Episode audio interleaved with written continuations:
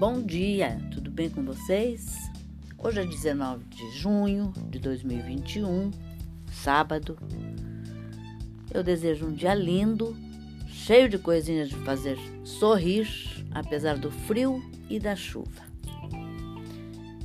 Eu venho hoje com mais uma sobremesa quente, que é um petit gâteau de travessa.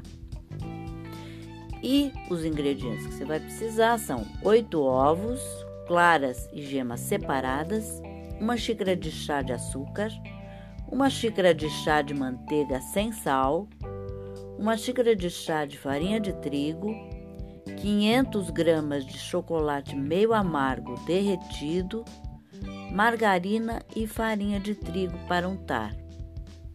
O modo de preparo: na batedeira, Bata as claras em neve e reserve. No liquidificador, bata os demais ingredientes até ficar homogêneo e coloque em uma tigela. Acrescente as claras em neve reservadas e misture delicadamente com a colher. Coloque em um refratário médio, untado e enfarinhado e leve ao forno alto pré-aquecido por 15 minutos. Retire do forno e sirva em seguida.